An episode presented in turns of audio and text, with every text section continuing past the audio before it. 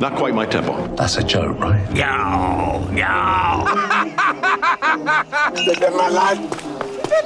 Je m'en fous, moi, dis-moi ce que je renvoie. À la fin de l'envoi, je touche. Et bienvenue dans Ça c'est du cinéma, l'émission dans laquelle on vous conseille des films d'actualité et des longs métrages déjà sortis dont on ne parle pas assez, et où nous vous parlons aujourd'hui d'une comédie avec Adam Sandler. Ou pas. Euh, merci à ceux Enfin, qui... il y a Adam Sandler. hein. Hein Il y a Adam Sandler dans le film. hein. Oui, bah oui, oui, bien sûr. Euh, merci à ceux qui nous écoutent. hein. Vous pouvez toujours nous écouter sur euh, Spotify, Deezer, Apple Podcast, Amazon Music et Audible. Euh, Aujourd'hui, donc, euh, nous vous parlons de Punch Drunk Love de Paul Thomas Anderson. Et pour cela, je suis aujourd'hui en compagnie de Titouan. Bonjour Titouan. Bonjour Anthony. Je suis en compagnie de Axel. Bonjour Axel. Bonjour Anthony, bonjour à tous. Et je suis en compagnie d'un certain Hugues Malo. Bonjour Hugues. moi, bonjour. Très content d'être là. Hugues n'est pas Adam, donc euh, c'est un Je ne petit peu. pas Adam. Hugues n'est pas Adam. Hugues n'est pas Adam, c'est quelqu'un d'autre. Hugues, alors, C'est exceptionnel. Est-ce que tu pourrais euh, en quelques mots te présenter puis euh, nous parler un petit peu de ton rapport au cinéma?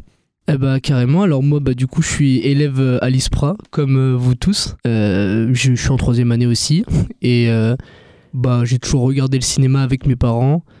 Euh, comment dire? Qu'est-ce qui a pu te marquer Avec quoi t'as grandi, grosso modo? Bah un peu. Vraiment, j'ai grandi avec ouais les. C'est un peu ça, mais c'est les parents. Mes parents sont cinéphiles à fond, et du coup, j'ai grandi en voilà en faisant des soirées films avec eux, avec tous les films qu'ils nous ont montrés, qui partaient dans tous les sens, qui partaient des des films, euh, des comédies, euh, de Astérix et Obélix, Mission, Mission Cléopâtre, à Harry Potter, à. euh, Qu'est-ce qu'il peut y avoir d'autre à, à plein plein de films. Pirates des Caraïbes, Pira- peut-être. Même pas Pirates des Caraïbes, ça par Ah contre. ouais il m'a Même pas pas. montré Pirates des Caraïbes. Anthony va être Ah. déçu. Hein. Non mais je, je sais, a à chaque parlé. fois, je t'en parle. Non, voilà, plein de trucs en fait qui m'ont sensibilisé, en fait, qui m'a. Eux, ils ont toujours été aimés ça, un peu. euh, ça les venu un peu, leur est venu un peu tard. Ils ont eu une, une belle collègue, on a un beau, un bon truc à la maison, donc en fait, ça m'a toujours donné envie. Je me suis après plongé encore plus dedans tout seul, et euh, et euh, voilà quoi. Je me suis sans le vouloir, je me suis fait euh, attraper par ça. Donc du coup, euh, j'ai commencé avec mes parents et après je me suis mis à la vidéo avec du drone et tout ça. En même temps, continuer à kiffer le cinéma, à me renseigner de mon côté tout seul. Et voilà, ça a grandi comme ça quoi. C'est parti des petites soirées films avec mes parents et après euh, non-stop maintenant. Voilà. Bah, on est- en tout en tout cas, on est très, on est très content de t'avoir Ah parce bah, que tu es un je suis grand très- passionné. Très très content d'être là. Euh, J'écoute euh, à fond. Euh, bah très bien. Alors du coup, puisqu'aujourd'hui on va vous parler d'un film qui a été réalisé par un certain Paul Thomas Anderson, on va vous faire une petite présentation du cinéaste en question, Paul Thomas Anderson. Un metteur en scène, c'est quelqu'un à qui l'on pose sans arrêt des questions. You think they asked Emil if he would waste his time on nudie shots? No, they respected the filmmaker.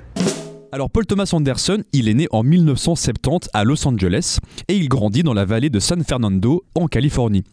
Fils du comédien Ernie Anderson, le premier film qu'il se souvient avoir vu est Rocky et il souhaite devenir réalisateur depuis qu'il est jeune enfant.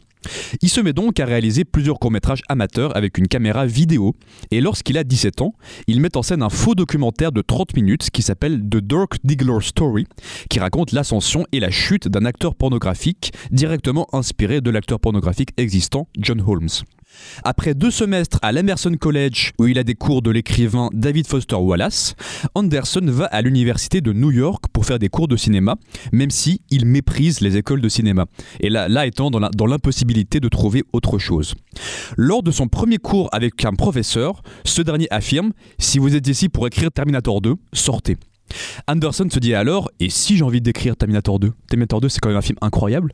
Et donc, ensuite, pour son premier devoir, le jeune homme prend une page d'un script de David Mamet et la donne à son prof en faisant croire qu'elle est de lui. Et comme résultat, il obtient un C.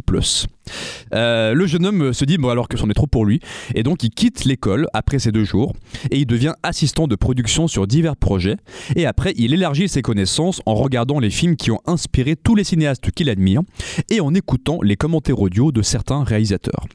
En 1993, Paul Thomas Anderson réalise son premier court-métrage professionnel, Cigarettes and Coffee, un film tourné en 16 mm pour un budget de 20 000 dollars avec Philip Baker Hall, Kirk Baltz et Miguel Ferrer.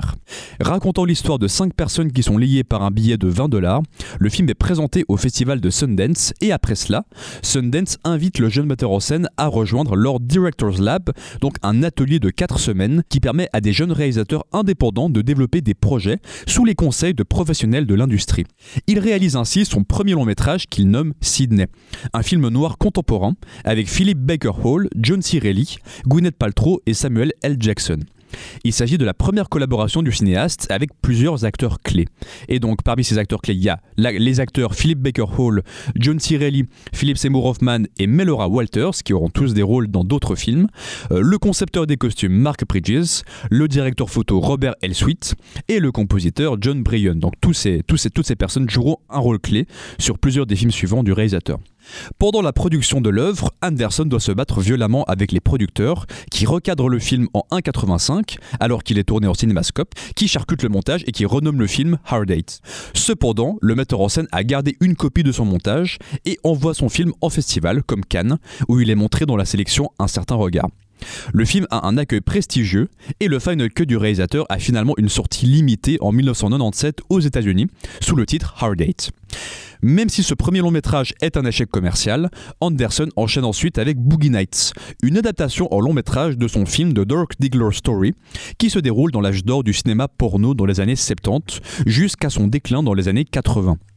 Gros succès critique et commercial, le film, qui sort en 1997, offre une renaissance à l'acteur Burt Reynolds, qui joue un réalisateur de films porno aux côtés de comédiens comme Mark Wahlberg, qui tient le rôle principal, Julianne Moore, Don Cheadle, John C. Reilly, William H. Massey ou encore Philip Seymour Hoffman. Et donc désormais, après ce, après ce film, désormais dans une position de liberté créative totale, le cinéaste réalise ensuite Magnolia, qui est d'abord pensé comme un petit drame intimiste centré sur quelques personnages, mais qui se transforme progressivement en fresque épique de plus de 3 heures, centré sur 9 personnages. Lors de sa sortie, le long métrage n'est pas un succès commercial, mais obtient un accueil critique extrêmement positif, ainsi que l'Ours d'Or à la Berlinale en 2000. Comme Magnolia, tous les films suivants de l'auteur auront un budget avoisinant les 30 millions de dollars et seront rarement des succès commerciaux. Mais ils se feront toujours remarquer par la critique, étant tous infiniment différents. Ainsi, dans les années 2000, Anderson signe Punch Drunk Love avec Adam Sandler et Emily Watson, une étrange comédie romantique qui sort en 2002 et dont on vous parlera plus en détail après. En 2007 sort ensuite le drame historique There Will Be Blood avec Daniel Day-Lewis et Paul Dano, une adaptation du roman Pétrole d'Upton Sinclair qui fait obtenir à Day-Lewis son deuxième Oscar pour son rôle d'un prospecteur misanthrope entre la fin du 19e et le début du 20e siècle. Il s'agit de la première collaboration entre Anderson et le compositeur Johnny Greenwood du groupe Radiohead qui signera les bandes originales de tous les films suivants du cinéaste sans exception.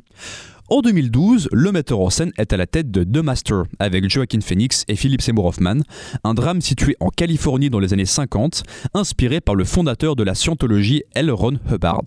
Deux ans plus tard sort Inherent Vice, à nouveau avec Joaquin Phoenix dans le rôle principal, qui est une adaptation du roman noir de Thomas Pynchon où un détective mène une enquête dans le Los Angeles des années 70.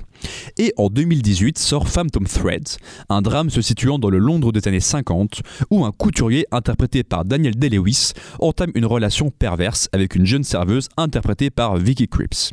Il s'agit du dernier rôle tenu par Daniel Day-Lewis avant qu'il annonce sa retraite. Enfin, en 2021, le réalisateur met en scène Licorice Pizza, une comédie dramatique avec Alana Haim et Cooper Hoffman, inspirée de sa propre enfance à San Fernando et d'éléments de la vie de Gary Gottsman, un producteur et acteur hollywoodien.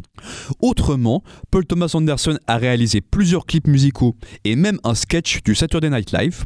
Et en termes d'influence, il se dit fortement inspiré par les réalisateurs Robert Altman, Martin Scorsese, Max Ophuls, Douglas Sirk, Nicolas Ray, Jonathan Demme ou encore Stanley Kubrick, pour n'en citer que quelques-uns. Et sinon, les films du cinéaste sont toujours des études de personnages sur des gens désespérés, qui viennent souvent de familles dysfonctionnelles, qui vivent dans une profonde solitude et qui vont essayer de se créer une nouvelle vie pour survivre. Voilà, grosso modo, pour le cinéma de Paul Thomas Anderson. Maintenant, je me tourne vers vous et on va commencer peut-être par Hugues. Hugues, toi, quel est ton rapport au cinéma de Paul Thomas Anderson? Bah moi c'est vraiment un réalisateur que j'adore et pourtant j'ai pas vu énormément de films de lui et à chaque fois je me dis il faut que je m'y mette, il faut que je vois toute sa filmo, il faut que je me plonge dedans comme j'aime beaucoup faire. Et euh, à chaque fois j'ai jamais encore pris le temps. Du coup de lui j'ai vu There Will Be Blood, euh, Magnolia et du coup Punch Drunk Love et euh, Licorice Pizza aussi bien sûr.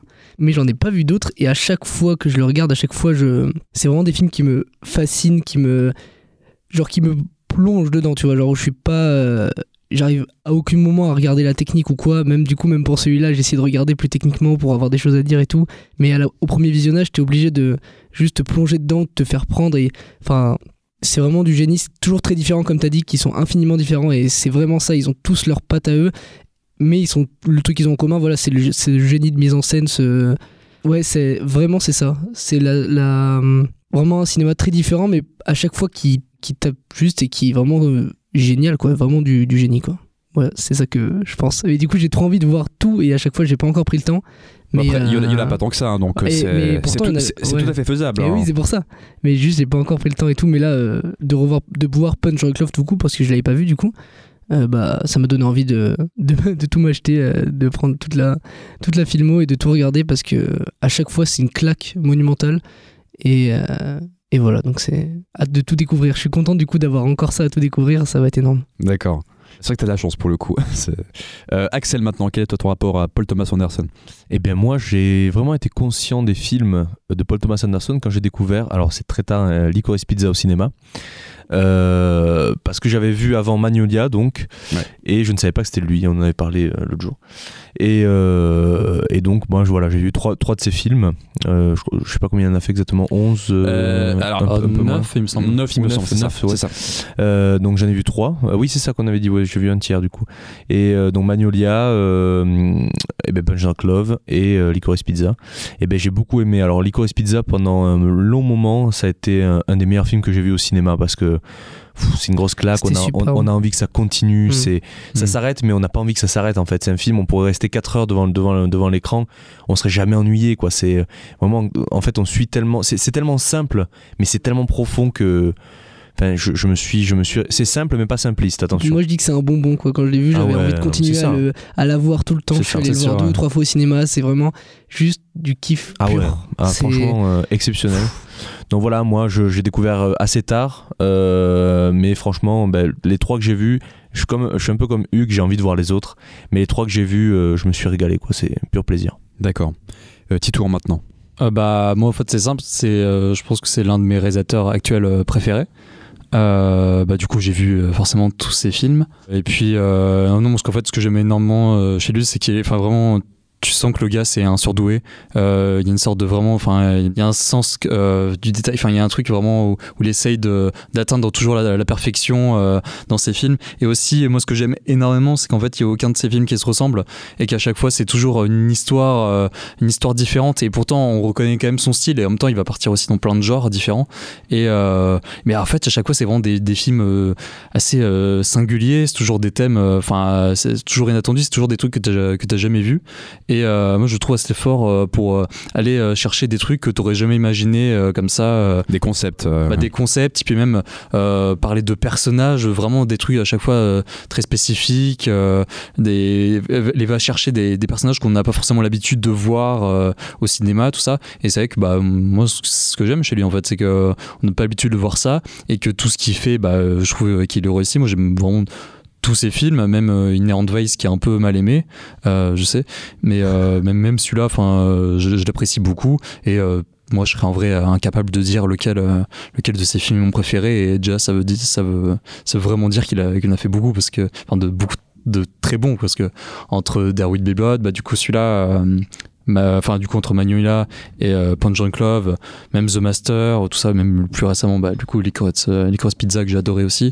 Je suis incapable de dire lequel est mon préféré, donc euh, donc c'est vraiment un signe. Effectivement, il, a fait beaucoup de bons films, c'est un grand réalisateur. Ouais, moi pareil, enfin, c'est c'est vraiment un de mes cinéastes euh, contemporains préférés de très très loin. J'ai tout vu pour le coup. Et moi, ce qui me fascine, on en, enfin, on en parlait quand on parlait de Spielberg, mais c'est l'un de ces cinéastes pertinents qui ne fait que évoluer au fur et à mesure. C'est-à-dire qu'il n'y a pas un film qui se ressemble, et à chaque fois, il y a quelque chose de nouveau qu'on n'a pas vu avant. Et euh, tu regardes sa filmographie sur ces neuf films, il y a une vraie évolution constante. Euh, et vraiment, moi, je trouve qu'il y a vraiment euh, presque les trois premiers, c'est quasiment une trilogie, quoi, quelque part. Quoi. On est vraiment dans, une, dans un cinéma extrêmement effervescent, avec une grande énergie euh, qui va à fond la caisse, en scope et tout. Et Punch Drunk Love, c'est intéressant qu'on en parle parce que, à mon sens, c'est vraiment un film de transition. Et après, progressivement, le rythme va se ralentir euh, jusqu'à à aller en- dans, quelque chose de beaucoup plus encore, euh, encore plus intime qu'avant, j'ai l'impression. Et Ouais. euh, il y a aussi le fait, euh, le simple fait qu'au fur et à mesure des films, bah, il y a à partir de, euh, par exemple, The Master, Inherent Vice et Phantom Thread, c'est des films qui sont en 85, là où avant il était en scope anamorphique, et donc le rapport au personnage est extrêmement différent. Le, ils prennent beaucoup plus tout le cadre. Il y a un côté encore plus intime qu'avant, j'ai l'imp- j'ai l'impression. Là où dans les premiers, il avait, comment dire, la vocation de faire quelque chose de plus grandiose aussi. Il, y avait, il y avait un côté extrêmement grandiose, ce grand spectacle. Et en même temps, part. il va repartir euh, du coup avec euh, Licorice Pizza juste après. euh, où Exactement. on- Où on, revient presque un peu au début aussi. Donc c'est intéressant en fait de voir que bah, il est un peu imprévisible. Quoi. Enfin, il va, Exactement. il va pas, il va pas se cantonner à un seul genre, à, une seule thématique, tout ça. Il va partir un peu bah, dans, dans, dans plein de directions. Quoi. Exactement. Et Licorice Pizza, c'est un très bon exemple parce que c'est le seul film de sa filmographie qui est réellement chaleureux. C'est toujours des films qui sont très psychologiques avec des personnages qui, qui vivent des choses extrêmement dures, extrêmement noires. Là où Licorice Pizza est un film, c'est un bon, enfin, c'est un bonbon. Je crois que c'est toi qui citais Ouais, le- ouais, l'expression. c'est euh, Ça c'est la grande nouveauté euh, de ce film par rapport au reste de sa filmographie, c'est qu'il y a vraiment un côté, euh, c'est un feel good movie quoi.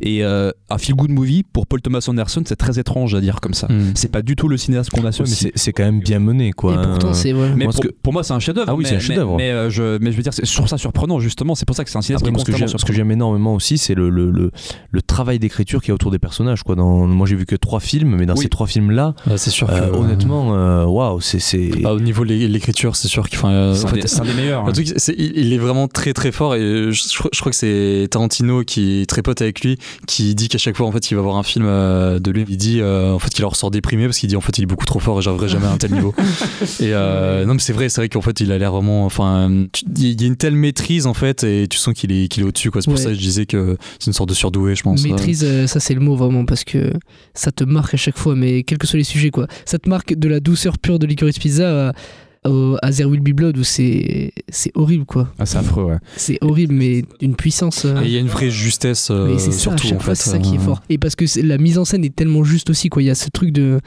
de ouais de génie quoi. À chaque fois, peu importe le genre, c'est toujours des études de personnages extrêmement profondes. C'est toujours les personnages, c'est le centre, le centre du récit.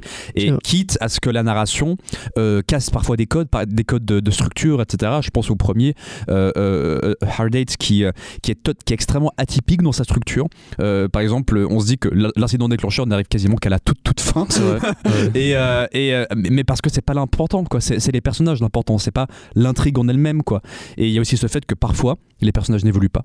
C'est-à-dire que parfois, à la fin du film, euh, euh, ils, reviennent exactement à leur point de départ, euh, ce qui est le cas par exemple dans Boogie Nights euh, ou comme ça.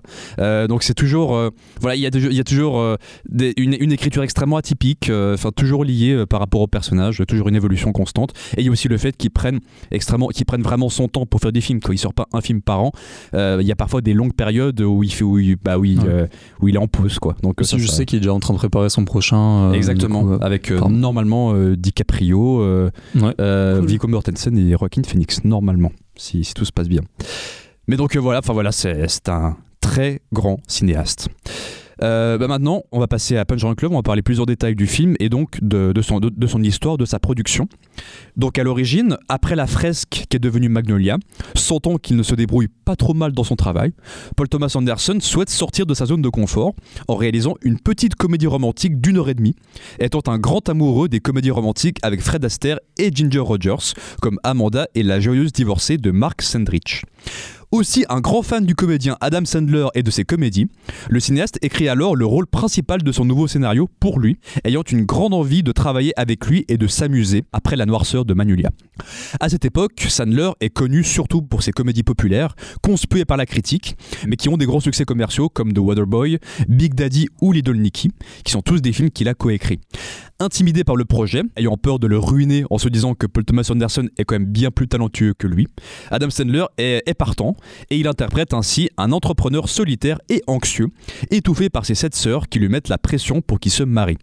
Il va alors faire la rencontre de l'ami d'une de ses sœurs dont il va tomber amoureux. L'obsession du personnage, donc d'accumuler un grand nombre de miles aériens, est inspirée de l'histoire vraie d'un ingénieur civil de l'Université de Californie qui a obtenu 2 millions de kilomètres aériens en achetant 12 150 boîtes de pudding dans une promotion pour un total de 3000 dollars. Au casting, en dehors d'Adam Sandler, on retrouve la britannique Emily Watson, pour qui Anderson écrit également son rôle, et l'acteur fétiche du réalisateur Philip Seymour Hoffman, et aussi Louis Guzman et Marilyn Rajskop.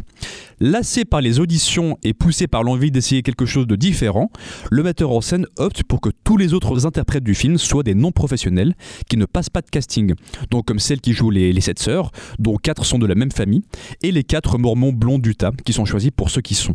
Au niveau de l'inspiration stylistique du long métrage, l'auteur avoue avoir été fortement inspiré par le cinéma de Jacques Tati et les comédies musicales hollywoodiennes de l'âge d'or hollywoodien comme Chantons sous la pluie, notamment pour la musique, les costumes et les couleurs. Après deux semaines de tournage, Anderson est angoissé et il sait pas ce qu'il fait et donc tout s'arrête car il a l'impression de refaire le même film une quatrième fois. Et donc souhaitant à tout prix réaliser son œuvre de la façon la plus simple, euh, le réalisateur et son équipe cherchent une façon plus souple de travailler et le tournage recommence donc à zéro. Puis il s'étend après avec le montage sur un an et demi. Pour sa musique expérimentale, le compositeur John Bryan travaille déjà sur des sons lors du tournage en collaboration avec Anderson et certains morceaux sont carrément joués sur le plateau pour créer du rythme aux séquences. Avec un budget d'environ 25 millions de dollars, le cinéaste refuse de demander un centime de plus à la boîte de production Revolution Studios, estimant qu'il peut réaliser son film pour ce coup. Quand il est terminé, le long métrage est projeté en avant-première au Festival de Cannes en mai 2002, où il obtient le prix de la mise en scène. Et donc sa, sortie dans le cinéma a lieu six mois plus tard, et après il obtient des critiques extrêmement élogieuses, beaucoup acclamant la performance d'Adam Sandler, mais malheureusement il est un échec commercial, remportant 24,6 millions de dollars, donc soit un tout petit peu moins que son budget. Cependant, avec les années, Punch Drunk Love est devenu un objet culte et est désormais considéré comme l'une des œuvres majeures de Paul Thomas Anderson. Dans une interview avec Roger Ebert, Anderson affirme que Punch Drunk Love est l'équivalent d'un film d'auteur avec Adam Sandler. Voilà, grosso modo, pour Punch Drunk Love. Maintenant, on va discuter du film. Come on, let's get nuts. Et pour commencer, on va commencer peut-être par Titouan. Titouan, quel est ton avis général sur Punch Drunk Love de Paul Thomas Anderson? Bah moi évidemment j'aimais énormément le film et euh, sauf que vraiment j'aimerais revenir sur euh, l'aspect du coup la, la façon dont il est vendu sur l'aspect euh, comédie comédie romantique. Ouais. En fait c'est très dur en même temps de lui donner un enfin de, de l'attribuer un genre en fait à ce film parce que c'est c'est quand même un truc assez assez barré enfin qui est pas vraiment conventionnel et et c'est vrai que juste dire que c'est une comédie romantique c'est c'est pas vrai. Ah, Bien sûr, mais après ça c'est comme c'est Voilà. c'est ce que lui voulait faire. Après c'est pas Oui, du tout ce que ça Effectivement, c'est c'est pas tellement ça quoi. Et Par moments c'est un peu drôle, mais euh, souvent euh, on est plus proche du malaise et en même temps, en même temps ça a joué entre bah, du coup euh, les parties du coup on est enfin, on ressent vraiment le malaise du personnage et en même temps tout d'un coup euh, on va avoir de la douceur ça s'exprime vachement par la musique Oui. euh, Voilà. qui euh, qui vraiment joue énormément bah, dans tout, le- tout le rythme du film il y a vraiment des moments où euh, la musique puis même avec les mises en scène tout ça tous les personnages euh, qui devient vraiment oppressante et qui devient vraiment euh, bah y je pense qu'il y a une scène en particulier où il y a sa sœur avec euh, qui ramène du coup euh, sa copine tout ça enfin le voir dans son bureau où tout va à 100 à l'heure et la musique c'est oppressant c'est oppressant au Mm, possible et après, tout d'un coup, quand il va, euh, il va avoir des moments de légèreté où tout d'un coup la musique va être hyper légère, où tout d'un coup on va être dans un truc hyper, euh, tout, hyper doux aussi. Enfin, c'est euh, du coup, tout d'un coup, bah, ce moment de légèreté va être décuplé. Euh, du coup par le par toute ces- cette auto-pression qu'il y avait au début. Et puis euh, puis Adam Sandler voilà qui, qui est super. Moi j'ai vu très peu de films avec lui parce que bah, globalement bah, enfin les, les comédies dans lesquelles il joue m'intéressent pas tellement. Mais euh, pour l'avoir vu du coup bah, dans ce rôle et aussi je pense à dans Uncut James qui est Ouais. un, rôle plus récent où il- du coup c'était rôle hein, presque un peu plus sérieux bah, je trouve qu'en fait il est très fort c'est un très bon acteur et puis là il, vraiment il a du coup il joue un personnage bah, qui est un peu euh, bah, qui est un peu autiste en fait euh, Oui. qui a une forme d'autisme Mhm. Euh, et euh, mais en fait il lui amène énormément de poésie en fait euh, ce personnage au final il est vraiment euh, hyper euh, attachant et on sent euh, une vraie dire une- je sais pas une, une enfin on le sent un peu faible parfois ce personnage comme ça où vraiment on, dit- on voit qu'il subit un peu tout ce qui est tout ce qui lui arrive. Effectivement des fois ça il va exploser euh, dans, rage colère enfin dans- du coup on- il, va, il va commencer à exploser et à se mettre en colère. Et euh, mais non en tout cas il arrive vraiment à amener un truc euh, vraiment touchant au personnage. Touchant. et euh, bon, c'est dans, enfin, dire, on est tout de suite très proche de lui. Et on est vraiment, bah, on est vraiment très, attaché à lui. Et, euh, et c'est vrai que tout, tout ce qui va lui, euh, tout ce qui va lui arriver, en fait, on va, la- on va vraiment euh, le, ressentir, à fond parce que même la mise en scène va essayer d'épouser un peu, comment dire, le, le point de vue du personnage. au début, on est comme dans quelque chose de très étrange. Je pense que tout le début, on comprend pas très bien tout le Ah, truc du piano, ou même dans, les, Génial, mou- le piano. même dans les mouvements du personnage, lui qui va souvent parfois se reculer un peu, euh, qui va se cacher dans un coin, tout ça. Qui va... il, y a, il y a vraiment un truc un peu étrange, et du coup, qui est acc- accentué toujours par la, par la musique. Et là aussi, dans la mise en scène, du coup, les moments de douceur, on, vraiment, on le sent flotter, on le sent sur un petit nuage. Et euh, en fait, on est très proche en fait, de lui, enfin, on est très proche de, ce, bah, de ses par la sentiments. musique, en fait. Euh, notamment, surtout. mais oui, aussi par la musique, mais même dans la mise en scène, le montage, tout ça. Où, Ouais. En fait, on va vraiment a- alterner entre ce côté un peu euh, oppressant, euh, dramatique un peu, et puis ce- les moments vraiment de, de pure, euh, pure légèreté. Et là où effectivement, des fois, on va plus un peu rentrer dans la comédie romantique. Mais en soi, après, le film est pas non plus très drôle. Il y a peut-être quelques passages comme ça, mais on est souvent sur du malaise plutôt. Bah, on rit du malaise justement. Je Bah, pense que c'est- ça, je pense que c'est surtout ça. Après, certaines blagues, je sais pas, genre je pense à un moment où il est avec le, le, le là, tout ça, où il le teste, où, euh, C'est pour montrer que ça, c'est incassable, tout ça. En fait, t'as des trucs comme ça un peu marrants. Moi, je pense aussi à une scène euh, que j'adore avec euh, Philip Seymour Hoffman, Shut, shut, qui, voilà, qui est au téléphone, tout ça, euh, qu'on voit pas beaucoup, mais enfin, je trouvais excellent et euh, qui est très drôle. Et, euh, et aussi, euh, enfin voilà, donc il y a une petite touche d'humour comme ça, par-ci par-là, mais globalement, c'est assez lourd comme film, en Oui, fait, au final. ouais. C'est Ouais. un film qui est assez lourd. Et, euh, et puis, même, je trouve visuellement, euh, tu sens que c'est vraiment un univers, euh, un univers différent au niveau de la photo. Il y a énormément de, bah, de, de reflets, de lens flare aussi, de reflets bleus. Oui, Il y a tout à une photo bleutée, un peu entre le blanc et le, le bleu, tout ça. Et il y a une atmosphère euh, très étrange. Puis même, il y a ces, il y a ces, ces plans où c'est juste de, de la couleur, en fait. Ouais. Qu'on va voir un peu au début Ces et transitions, aussi à la euh, fin. ouais. Transition de couleur. Et on a un truc vraiment comme si on était un peu euh, bah, dans, dans, son- dans sa bulle, dans un petit nuage, en fait. Euh, et comme si c'était un peu euh, presque un, un rêve tout ça et il y a une atmosphère en fait très étrange dans le film où dès le début tu captes que tout d'un coup euh, on n'est pas dans le on n'est pas dans le naturalisme hein. on est tout d'un coup dans un film bah vraiment bah bah en vrai tu sens vraiment que tu es dans l'univers du perso quoi Son propre univers, ouais, tout dans son propre univers. Puis même, tu- par exemple, je sais pas, quand il est dans son euh, entrepôt, enfin, dans son lieu de travail, tout ça, même, tu vois, l'extérieur est vraiment cramé, tout ça. On sent que, je sais pas, il est un peu agressé par l'extérieur, du coup, par la lumière, la lumière de l'extérieur, tout ça, il vient se réfugier euh, euh, bah, à l'intérieur. Et euh, je pense aussi, enfin, vraiment, dans, dans l'image, dans la composition de l'image, il y a beaucoup de, de, de jeux avec les reflets, tout ça. Je pense il y a une scène avec, du coup, bah, Philippe Seymour Hoffman, du coup, qui est dans ce magasin, tout ça, avec la vitre qui crée une sorte de profondeur enfin avec les noms il y a plein de petits trucs comme ça un peu hyper bien trouvés et qui amènent bah, une vraie ambiance vraiment un vrai truc singulier au film et, et voilà c'est pour ça aussi que j'aime beaucoup ce film et puisque c'est en vrai l'un de ses plus touchants aussi hein. Ah, clairement, on en parlera ouais, de l'aspect émotion.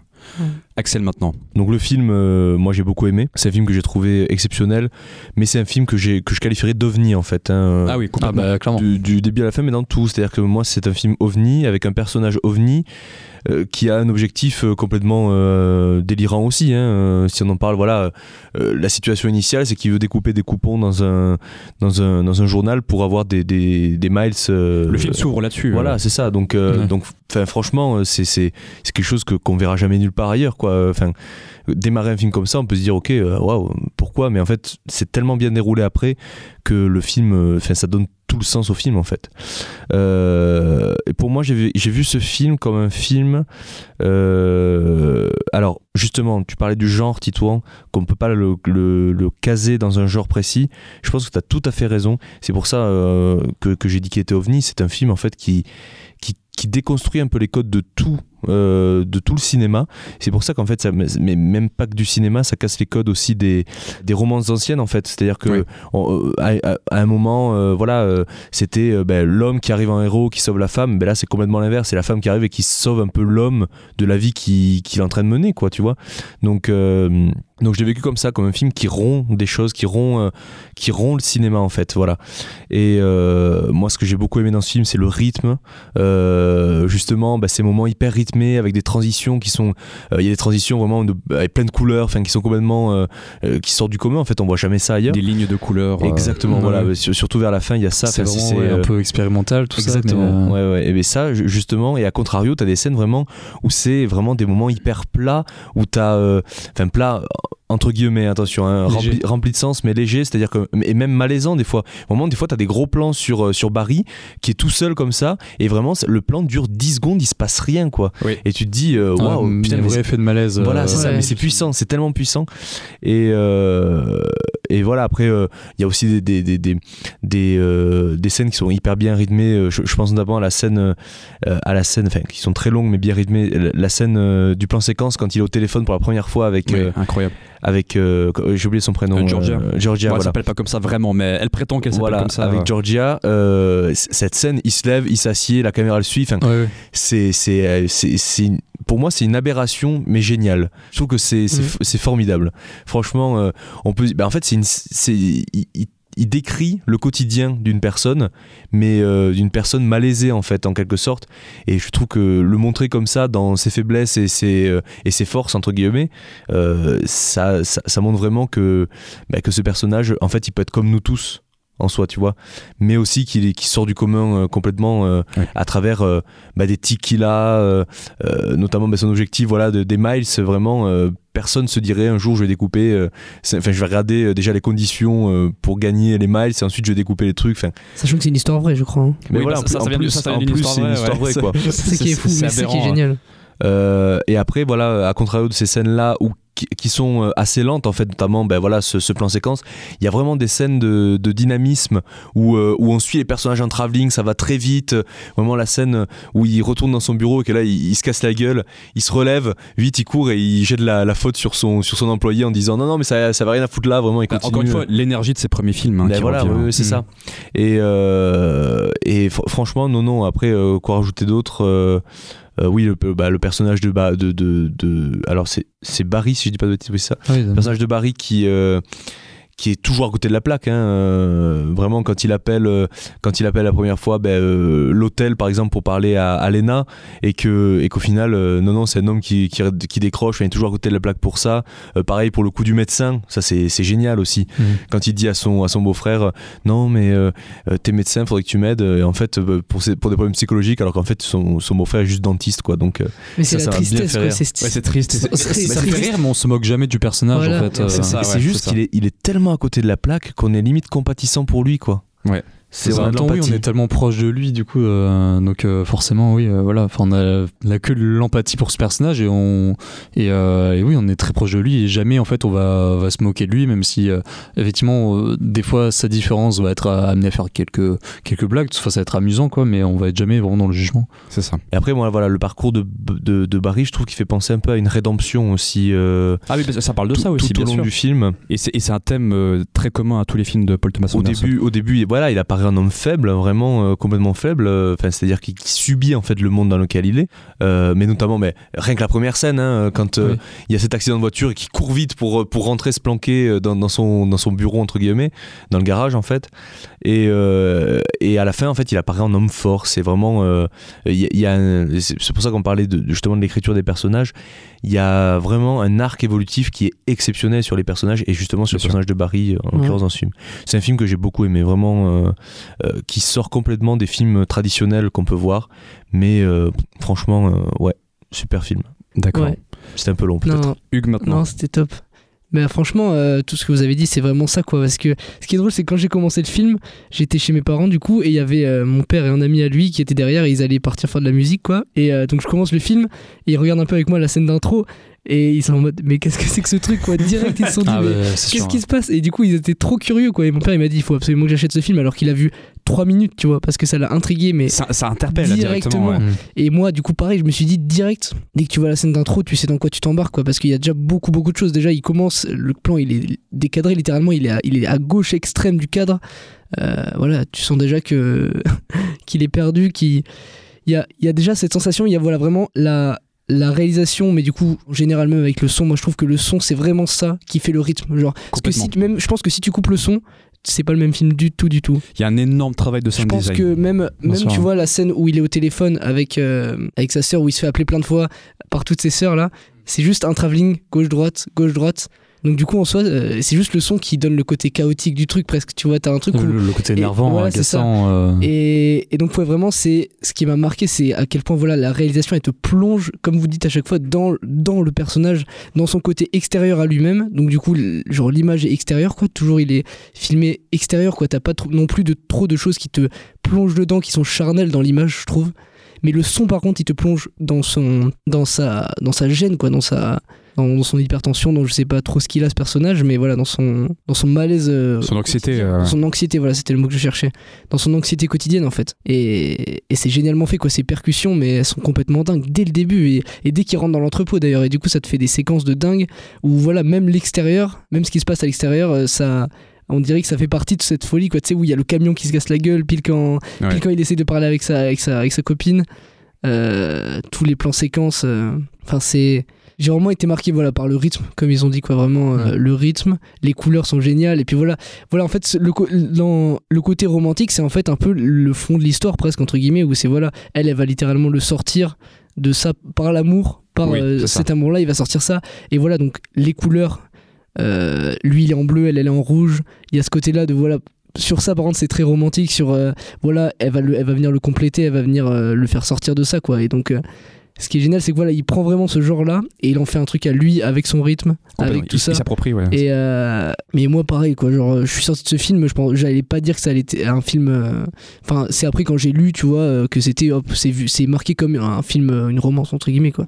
Donc là j'étais en mode ah oui c'est vrai qu'en fait oui il y a tous ces aspects là et, euh, et ouais c'est trop beau. Et t'es tellement touché par euh, par le perso. T'es trop content pour lui. Enfin d'avoir d'avoir cette cette dame là et tu tu te retrouves avec un mec barré mais t'es t'es en mode euh, c'est trop beau tout ce qui lui arrive. Il le mérite tu vois. Et, Oui, c'est ça. Et voilà, il y a, il y a du coup ce côté léger. Oui, il y a un peu ça. il y a- C'est très grave. Et pourtant, c'est léger, entre guillemets, ce qui se passe. Tu vois, avec la fille, elle va l'arnaquer.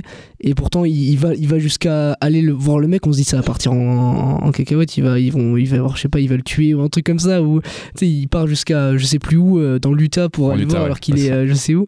Et en fait, juste, euh, c'est, ça reste léger un peu. Pas la Wes Anderson, mais il y a un côté un peu, euh, voilà quoi, où ça se. Il y a une poésie quoi. Il y a une poésie quand même. À partir surtout du moment où il a rencontré la, sa, sa, Ouais. sa, sa chérie quoi. Mais d'ailleurs, c'est coup- deux, deux personnages qui se ressemblent, mais qui s'assemblent aussi. Enfin, Ouais. euh, Ah, complètement. euh, franchement, Mm. le, le- le- le personnage de, de Lena et de, et de Barry, euh, ils ils s'opposent complètement, mais au final, ils ont quand même énormément de Ah ressemblances. non, hein. carrément, je Au final, elle se- est autant déjantée que lui. C'est ce que j'allais euh, dire. Il y a des scènes où tu vois, juste, c'est même pas, elle dit rien, mais juste des plans sur ses yeux quand elle le regarde revenir, où tu ouais, sens que ça. elle, elle est tout, elle même c'est sa folie à lui qui l'a séduit quoi. Ça. Elle attend juste de, Mm. de ressentir ça et de savoir que c'est lui qui a défoncé les toilettes euh, quand Ouais, il, exactement. quand il s'énerve. hein. Ça, c'est des scènes de fou qui sont voilà, qui sont drôles parce que enfin, qui sont pas vraiment. Moi, moi perso, j'ai pas rigolé, mais j'étais en mode, mais c'est, enfin, c'est dingue, tu vois. C'est un truc en mode, euh, je crois, enfin, c'est en soi drôle et en même temps triste. Enfin, il y a ce truc là de qui est là dans ce film en fait et qui donne du coup un peu cette légèreté, cette poésie quoi, par le personnage quoi et comment il nous colle à ça. C'est vraiment génial. J'ai vraiment euh, encore pris une claque encore une fois et j'étais en mode, mais c'est fou. hein. Et le rythme, euh, truc de dingue vraiment. Je vais rebondir ce que tu as dit par rapport, au, par rapport au ton du film. Moi, c'est ce que j'adore. Euh, bon, à mes yeux, c'est un chef-d'œuvre et c'est un film que j'adore. Moi, ce que je préfère de très très loin au cinéma, c'est la question des ruptures de ton. Euh, c'est pas pour rien que mon cinéaste préféré c'est David Lynch. Euh, et c'est pas pour rien que enfin j'ai grandi enfin que, que j'ai un grand un amour démesuré pour le Seigneur des Anneaux et, ses, sagas avec euh, les- ces sagas spectaculaires avec lesquelles j'ai grandi c'est que le cinéma pur pour moi c'est le cinéma qui va réussir à mélanger un peu tous les genres en, une seule œuvre. Et quelque part à te faire re- ressentir le mieux à quoi ressemble la vie parce que la vie c'est chaotique, la vie ça ce n'est pas un genre spécifique, hein, ça part dans tous les sens, c'est le principe.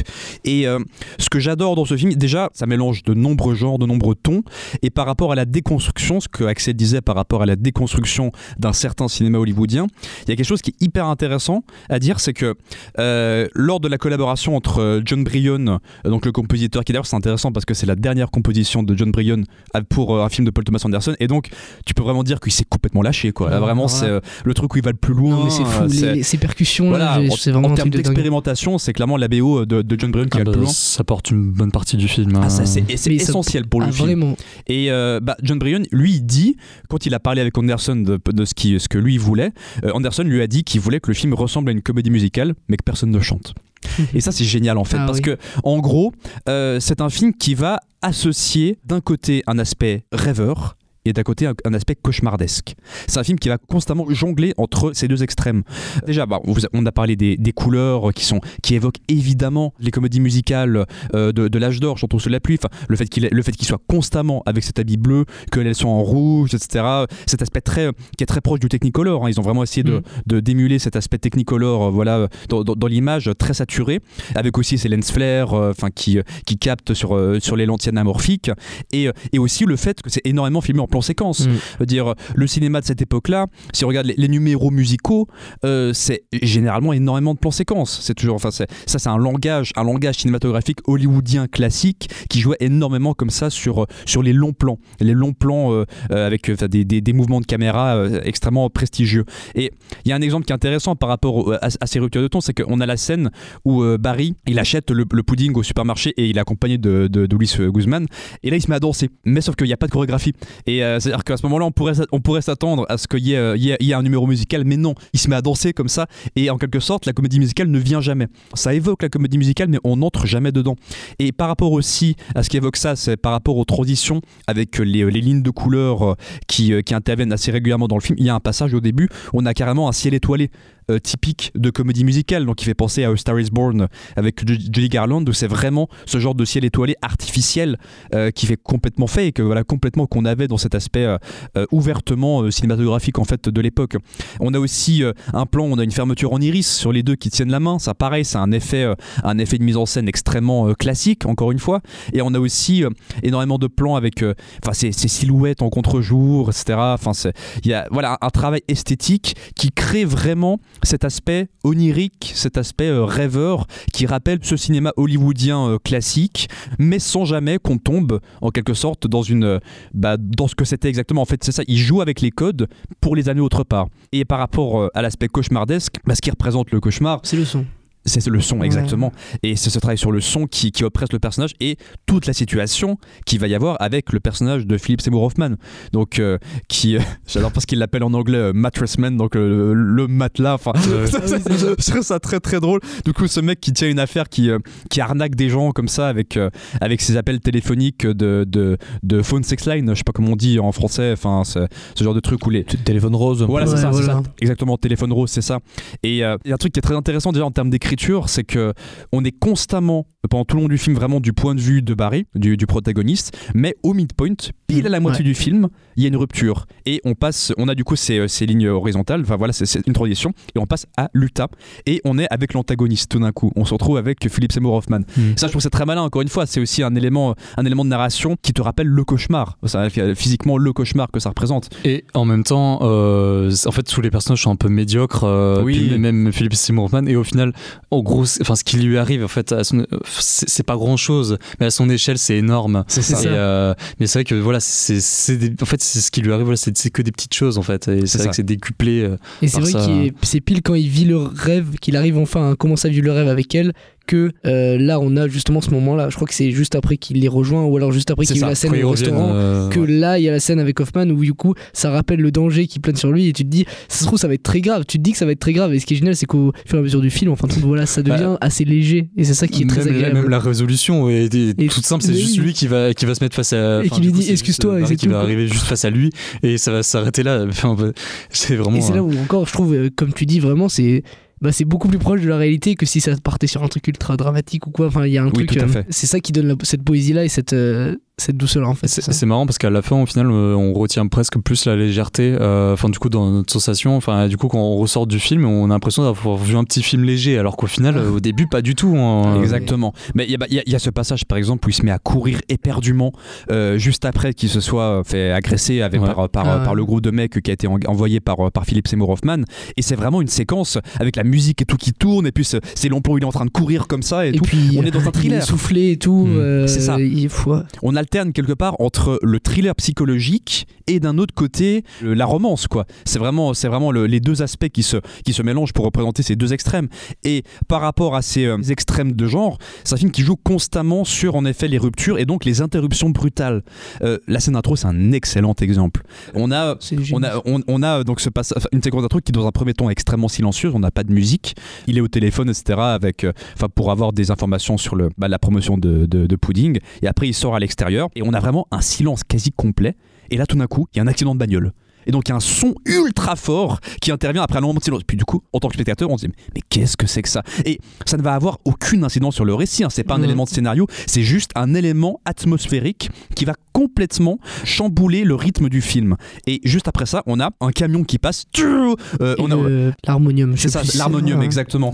Et au moment où il s'apprête à prendre l'harmonium, après t'as t'as un camion qui passe, t'as l'impression C'est que ça. tu, tu te dis mais il s'est fait écraser ou quoi? Et en fait Mhm. pas du tout. Donc t'as constamment ces interruptions brutales. Et ainsi un exemple intéressant, c'est quand, bah, encore une fois au, début du film, quand il se met à jouer de l'harmonium, bah là en termes d'esthétique, t'as encore une fois un truc qui est ouvertement cinématographique, hein, qui est pas du tout réaliste, qui est vraiment euh, euh, avec, avec une lumière orangée qui commence à l'éclairer, où il se retrouve quelque part dans une position euh, de douceur. Voilà, enfin il est quelque part dans, dans une, dans une douceur. Dans, Oui, euh, c'est vrai que j'avais oublié ça. À un moment, il y a une, carrément la lumière qui l'allume. exactement dans quelque chose Ah de oui, paisible. C'est dingue. ça. Et directement après, paf, c'est interrompu là, la musique par, arrive. par Louise Guzman qui entre et t'as euh, l'entrepôt voilà qui est, qui est- qui est ouvert et t'as l'extérieur qui est carrément surexposé Mhm. enfin tout en Ouais. blanc comme ça qui agresse l'œil et du coup la lumière change complètement et t'as la musique qui commence à venir avec ses percussions extrêmement étranges et expérimentales et euh, il y a aussi bah, la séquence euh, quand il se fait interrompre constamment par ses sœurs euh, par ses sœurs quand il est enfin au, au- au téléphone.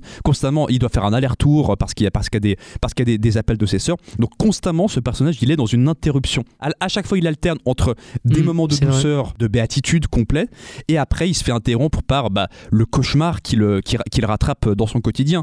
Et il y a aussi un truc que je trouve assez beau en termes de mise en scène euh, c'est quand à la fin euh, il enfin, pas, tout à fait vers la fin mais c'est quand il rejoint Lena à, à- à Hawaï il l'appelle dans une cabine téléphonique il attend. Et au moment où elle répond t'as la cabine téléphonique qui s'allume la lumière dorée revient sur lui pile au moment où elle fait allô tac et ça s'allume comme ça de manière complètement surréaliste quoi Et donc encore une fois on a, on a cet aspect de, de, de mise en scène qui, euh, qui visuellement symbolise les deux extrêmes du personnage Et encore une fois, voilà, qui plonge dans la psyché du personnage, entre guillemets, qui plonge dans comment il ressent lui. Parce que quand il joue le piano ou quand il, a- il entend sa voix, paf, lui, il est illuminé parce que c'est ça le. Voilà, quoi, ça le touche. C'est ça, et ah bah, oh, c'est pour ça que c'est intéressant Ah qu'il oui. y ait ce rapport aux comédies musicales, parce que qu'est-ce que les comédies musicales, Ah si ouais, ce n'est ouais. le genre cinématographique par excellence, parce que c'est pas le réalisme, c'est justement faire parler les émotions des personnages par la musique, par le cinéma. Et là, du coup, il n'y a pas les chansons, mais c'est la même idée. C'est une mise en scène qui est extrêmement. euh, Il y, a quelque chose de- il y a quelque chose de très expressionniste là-dedans. Ça, ça, ça revient carrément à l'expressionnisme. Et ouais, c'est même comme si il était attiré même, tu vois,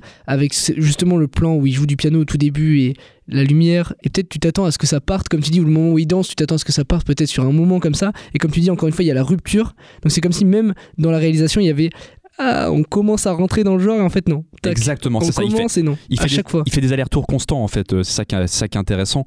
Euh, après, on parlait tout à l'heure de, de la fin, Euh, c'est toi qui évoquais la fin, Titon, la fin qui est presque banale en fait, quelque sorte, en quelque sorte dans la, dans la résolution. Il y a aussi euh, quelque chose de complètement surréaliste dans ce climax où donc il va confronter Philip Seymour Hoffman enfin, euh, après une longue conversation au téléphone, là il va carrément se rendre en Utah pour aller le voir, mais, mais si on y réfléchit, enfin, le mec il habite à Los Angeles, là il Mhm. part dans l'Utah et en un cut il se retrouve là-bas. Ouais, C'est-à-dire ouais, ouais. qu'il n'y a aucune, on ne voit Toujours avec le téléphone à la main. exactement. Ah et ça c'est génial, c'est-à-dire que on ne voit absolument pas son trajet en un cut. Il est dans l'Utah avec toujours son téléphone à la main, le même costume, la même dégaine. T'as l'impression que bah il s'est il s'est il s'est- il s'est téléporté. Et il y a un gag génial, c'est que à la fin, quand il a terminé de confronter euh, Philip Seymour Hoffman, bah, il donne son téléphone à un mec oui, comme ça qui est là, euh, qui est là, euh, de- qui se tient debout. Donc euh, ça pareil, c'est quelque chose de complètement surréaliste. Et après, on ne pareil, on ne voit pas l'aller-retour revient. presque l'impression qu'il y allait en marchant. euh, C'est ça. Est-ce qu'il a conduit avec son téléphone ou pas Ce qui n'a aucun sens. hein. Mais, Oui. mais, mais, mais du coup, voilà, c'est encore une fois, on est dans, on, on est dans quelque chose de complètement surréaliste. Mais dès qu'il se libère, ouais, d'un coup, on est dans un truc où, enfin, voilà quoi, il craque sur tout quoi. Et même quand il, même quand il casse la gueule au- à tous les frères ou à tous les, à tous les mecs qui veulent lui. euh, Ah, mais ce Qui passage est reviennent, là. exceptionnel. il est là. exceptionnel, mais il, est, il y a aussi ce côté genre d'un coup, il met juste un coup, ils sont au sol. Enfin, tu vois, il y a ce côté Oui. d'un coup. Bah euh, déjà, il fait, je, crois- je jouissance crois qu'il fait un, il, fait un genre de, genre il lance le truc en Ah l'air ouais. et puis après il fait un retourné. Vraiment, coup, il, il maîtrise complètement et le personnage, c'est comme si du coup il reprenait presque la main, même sur la même sur la mise en Bah scène, même sur ce qui se passe quoi, genre euh, sur ce qui se passe à l'image quoi. Là, il prend presque la main sur le film quoi, presque tac. Et même à la fin, où il peut enfin jouer du piano, tu vois, à la fin, fin, fin, le, la dernière plan, c'est où il va se mettre sur l'harmonium. Et là, cette fois-ci, il y a pas la musique qu'il coupe, il y a rien qu'il coupe, et il peut vraiment jouer. Et c'est elle qui le sert. Et là aussi, encore une fois, très, très pas cliché, mais presque entre guillemets d'une fin de, de film romantique où un, ça un finit plan bien. qui réunit les deux personnages. Voilà, c'est ça comme qui réunit les deux personnages et il a le temps de jouer du piano parce que souvent, enfin de, l'harmonium, de l'harmonium, parce que à chaque fois, même quand il revient dans le dans l'entrepôt, du coup, dès qu'il est dans l'entrepôt, il y a toujours cette musique avec cette percussion et tout.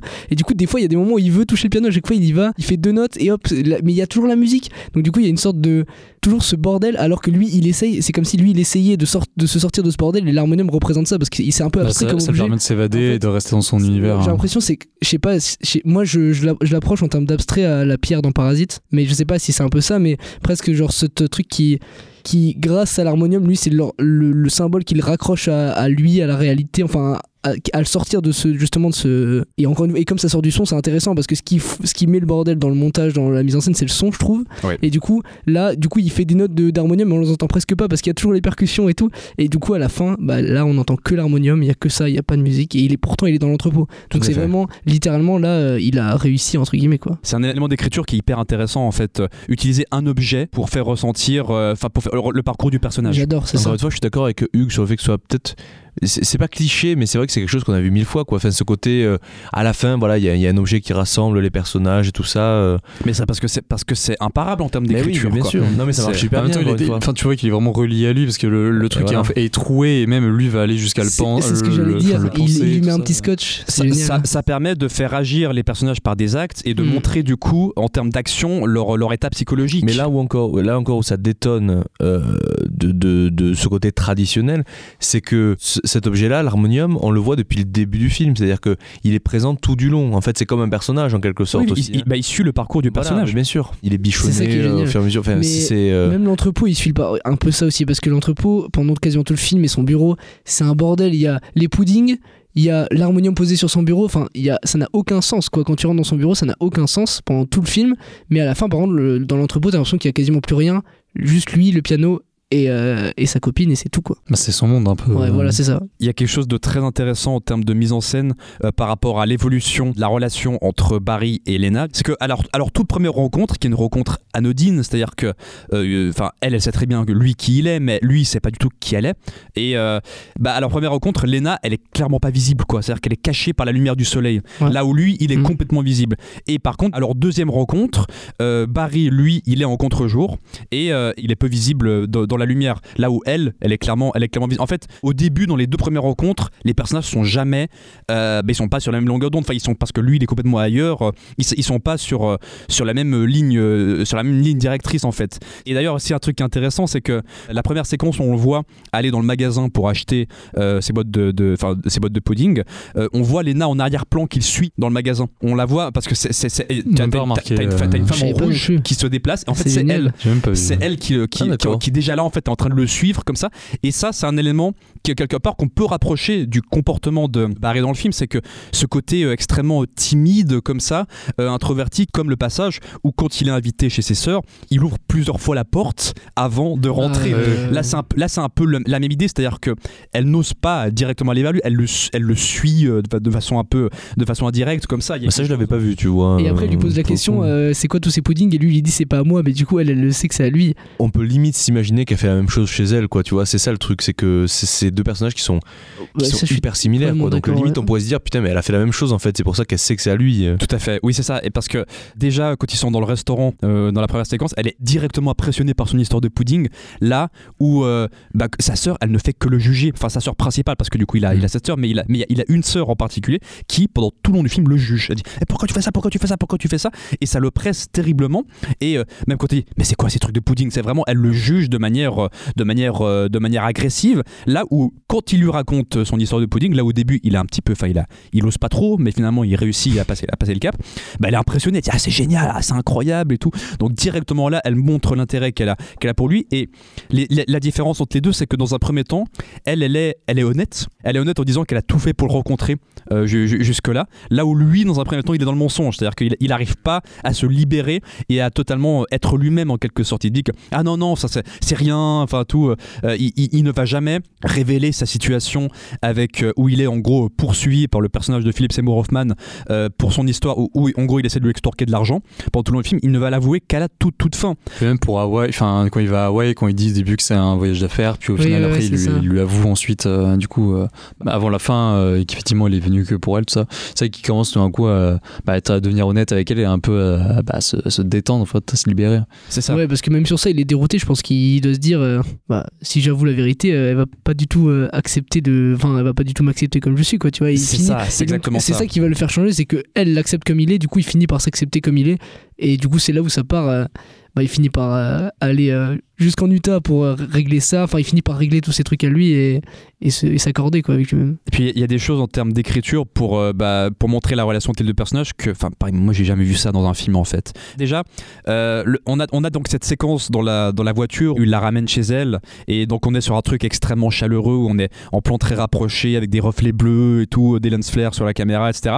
Et après, on a un cut où lui il est chez elle, il fait bon, bah j'y vais directement, alors que bah, enfin c'est c'est pas du tout le truc Ouais. auquel on s'attend- on- on s'attendrait dans une situation comme le ça. malaise, encore une fois, un peu. Et après, et après, il s'en va et on a l'appel téléphonique pour qu'il revienne après euh, l'em- le- l'embrasser. C'est-à-dire qu'en gros, elle elle- elle- elle l'appelle, elle l'appelle, puis, dit, je- et puis elle lui dit, euh, euh, elle l'appelle donc dans, dans l'immeuble et fait, Ah, j'avais très très envie de t'embrasser. Et du coup, lui, il Alors, mais remonte. c'est même, même pas ça le truc, c'est qu'elle l'appelle même pas, euh, elle appelle même pas lui directement, elle Oui, appelle, dans, dans- dans- dans l'immeuble. elle appelle le, le- le- la, la gardienne de l'immeuble. Oui, pour- c'est ça. C'est vous euh, Oui, oui, tenez, il y a un appel pour vous. Alors, il est même pas chez lui ni rien, Et mais. il, il remonte et puis dans un premier temps, il trouve pas, il trouve Ah, plus l'endroit. Du coup, il se, il perd dans l'appart, enfin, dans le, dans Elle a le même côté décalé euh, que lui Bah aussi. oui, c'est euh. ça, mais c'est ça. Bon après il y, a- il y a aussi des répliques par exemple quand ils sont euh, quand ils sont au téléphone à Hawaï elle lui dit enfin il lui dit t'as été marié combien de temps? Et puis, et puis lui- elle elle fait mais tu veux pas qu'on se voit pour en parler? Puis elle, ok t'es originaire d'où? Donc il commence à reprendre le truc par dessus En et fait, euh, c'est ça, du, du-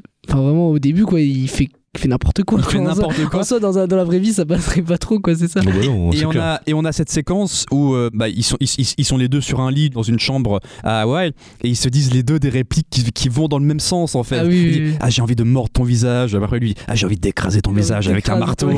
Et, et- et- et en gros ils sont complètement sur la même longueur d'onde. Bah, c'est ça. Et euh, ça paraît peut-être basique dit comme ça, mais c'est là que le film est, je trouve, extrêmement touchant. C'est que, en fait, c'est la, la quintessence du film qui te dit, enfin, une relation de deux personnages qui s'aiment pour ce qu'ils sont Mm. avant tout. Et dans la, dans la, dans la plus grande des honnêtetés, c'est c'est en ça que le personnage d'Emily Watson est un personnage rare en fait euh, dans les, dans- au cinéma. C'est que c'est un personnage lumineux, quoi, quelque part euh, extrêmement lumineux. Et euh, la relation entre les deux personnages, elle est super belle, quoi, parce que c'est deux outsiders en quelque sorte, deux, deux introvertis qui vont apprendre, bah, Complètement. qui ouais. vont apprendre quelque part bah, à trouver, à trouver quelqu'un. Et qui va aussi apprendre à s'aimer euh, soi-même aussi, tout court, du coup, quoi. Exactement, c'est ça, parce qu'il a un énorme problème avec, euh, avec lui-même. Bah, D'ailleurs, il y a cette séquence avec le, le dentiste, avec son beau-frère, où il dit bah, je, Ah je, ouais. je m'aime pas trop, en fait. Et, euh, et C'est- ça, ça, va c'est jouer fou, aussi. cette scène aussi. Parce que en, en la rencontrant, elle, c'est pas juste qu'il va trouver quelqu'un qui va aimer, c'est que elle va l'aider à s'aimer lui-même pour ce qu'il est. C'est ça le truc. Donc c'est pour ça qu'en fin de compte, ouais, quand on y repense dans le fond, on est vraiment sur, euh, bah, sur, un- sur une romance, vraiment, quoi. Du Ah, coup, c'est ça qui Mais une romance fou. qui est complètement coupé, coupé, coupé C'est jusqu'à la fin. Ouais, qui est ouais. constamment interrompu mais qui n'aboutit qu'à la toute fin. Il y, a, des- il y a aussi un truc en termes de, de symbolisme qui est assez rigolo, je sais pas si vous l'avez remarqué, mais c'est en, en parlant de, de surréalisme, c'est quand il va tout péter dans les toilettes, euh, quand il est dans le, dans le restaurant, et après euh, sur, sur sa main, sur sa il y a- une blessure où c'est marqué love, Mais non. où, c'est, Oui, où, où sa, sa blessure forme, forme les lettres euh, love. Oui, oui. du coup, C'est pareil, c'est un truc complètement. euh, et, parce- et c'est vraiment mis comme ça au premier plan. hein. Enfin, il y a vraiment, on voit vraiment son point avec, euh, avec la, gravure. Et c'est complètement euh, aberrant, quoi, mais c'est, génial, quoi. Donc, euh, donc t'as ça. Moi, moi, je rapprocherais ce film. Alors, vous allez me dire si vous êtes d'accord, mais moi, c'est un film. du coup, c'est là que c'est intéressant pour moi, c'est que c'est en effet un film qui est extrêmement oppressant. Euh, parce qu'on est constamment dans une, dans une interruption constante. euh, on est, euh, le personnage ne va, ne va pouvoir être dans une béatitude qu'à la toute, toute fin. Mais pendant tout le long du film, il va se retrouver traqué en quelque sorte, puis dans une situation de, d'anxiété profonde. Et, mais en même temps, pour moi, c'est un film que je rapprocherais d'autres œuvres sorties entre les années 2000 et 2010, qui sont des œuvres que moi, je qualifierais des œuvres en gros de, personnages qui se sentent profondément seuls et qui vont juste rencontrer quelqu'un et qui vont nouer un lien profond qui va euh, changer complètement leur vie. J'ai plusieurs films dans cette catégorie. J'ai bah, Le fabuleux destin d'Amélie Poulain de, de Jean-Pierre Jeunet, euh, Lost in Translation de Sofia Coppola, Ouais. euh, Eternal Ouais. Sunshine of the Spotless Mind ouais. euh, de Michel Gondry, Her de Spike Jones et, et La La Land de Damien Chazelle, Ouais. euh, qui sont tous des films qui. Alors vous allez me dire, il y a des, il y a des grosses différences, et en effet, mais c'est tous des films qui jouent quelque part sur la même idée, à savoir des personnages euh, solitaires, introvertis, qui vivent dans une solitude, Qui dans joue une- sur le genre aussi. hein. qui jouent sur le genre, bah, pas, pas, pas, pas tout le temps, mais, mais, mais Ouais, oui, mais toujours des études, du jeu, ouais. des études de personnages extrêmement intimes et qui va du coup euh, amener quelque chose d'extrêmement chaleureux, d'extrêmement euh, beau.